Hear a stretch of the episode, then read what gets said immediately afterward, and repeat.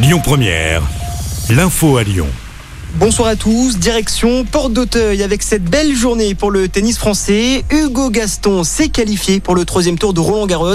Il s'est imposé cet après-midi face à l'Argentin Pedro Cachin en 3-7. Exploit également en début de journée de Léolia Jean-Jean qui a battu la tête de série Carolina Pliskova en 2-7. En revanche, c'est terminé pour Caroline Garcia, éliminée en 2-7 par l'américaine Madison Case.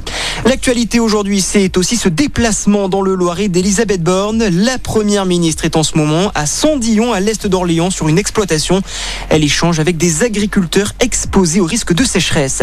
Un ancien président du Louvre mis en examen pour blanchiment et complicité d'escroquerie en bande organisée. Selon le canard enchaîné, Jean-Luc Martinez aurait fermé les yeux sur de faux certificats d'origine de cinq pièces d'antiquité égyptienne, dont la stèle de Toutankhamon. L'ancien président du musée parisien a été placé sous contrôle judiciaire. Dans le reste de l'actualité, la guerre en Ukraine se poursuit. Les offensives russes s'intensifient dans le Donbass. Aujourd'hui, Kiev a dénoncé des combats d'une intensité maximale dans l'Est.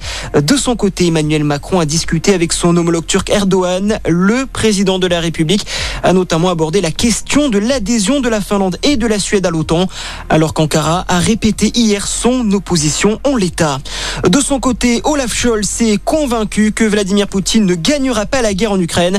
Le chancelier allemand s'est exprimé lors d'un discours devant le gratin de l'économie mondiale à Davos en Suisse. Il estime que le président russe a déjà manqué ses objectifs stratégiques.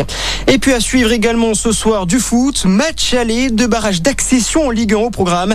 Auxerre reçoit à Saint-Etienne. Les Auxerrois ont fini la saison 3 de Ligue 2 tandis que les Stéphanois, eux, ont terminé 18e de Ligue 1. Coup d'envoi du match à 19h. Le match retour aura lieu ce dimanche. Voilà pour l'actualité. Passez une excellente fin de journée. À notre écoute. Écoutez votre radio Lyon Première en direct sur l'application Lyon Première, lyonpremière.fr et bien sûr à Lyon sur 90.2 FM et en DAB+. Lyon Première